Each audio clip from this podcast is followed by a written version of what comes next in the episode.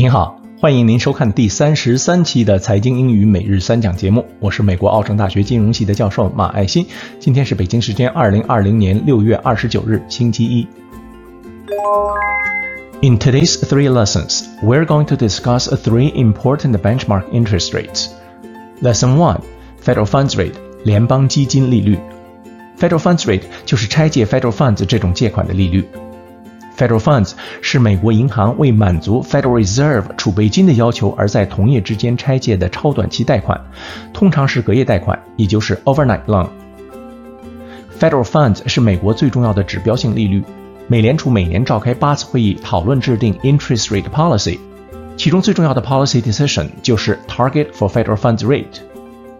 因为 Federal funds 是银行同业之间的商业贷款，所以 Federal Reserve 无权直接决定利率的水准。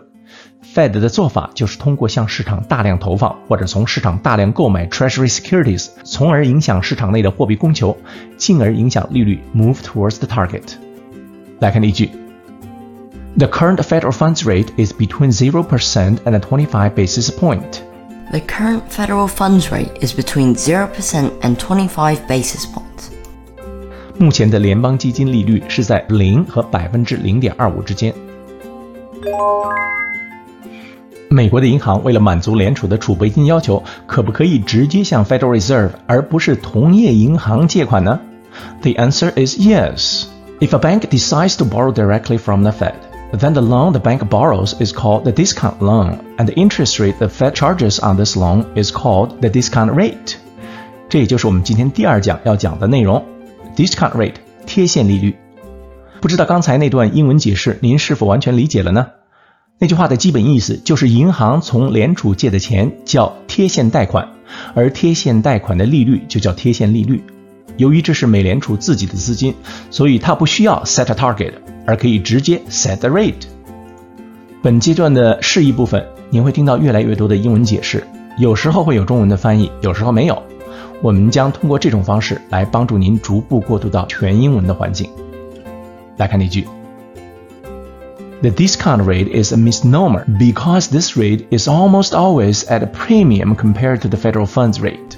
The discount rate is a misnomer because this rate is almost always at a premium compared to the federal funds rate. 贴现利率是一个不当的称呼，因为这种利率和联邦基金利率相比，几乎总是处于溢价状态。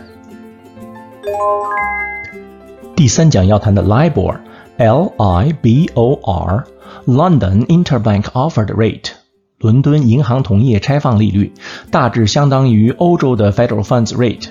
和 Federal Funds Rate 不同的是，能影响这种利率的不是一家，而是多家央行。LIBOR involves seven different maturities。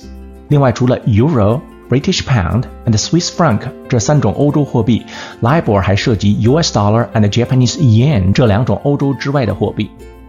来看例句。LIBOR is arguably the most watched benchmark interest rate in the world. LIBOR is arguably the most watched benchmark interest rate in the world. 伦敦银行同业拆放利率大概是世界上最受关注的指标性利率。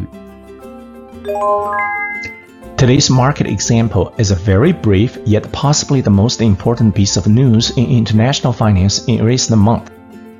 It was released by Fitch Ratings, one of the three leading bond rating agencies in the US. Let's take a look. 来看今天的实例。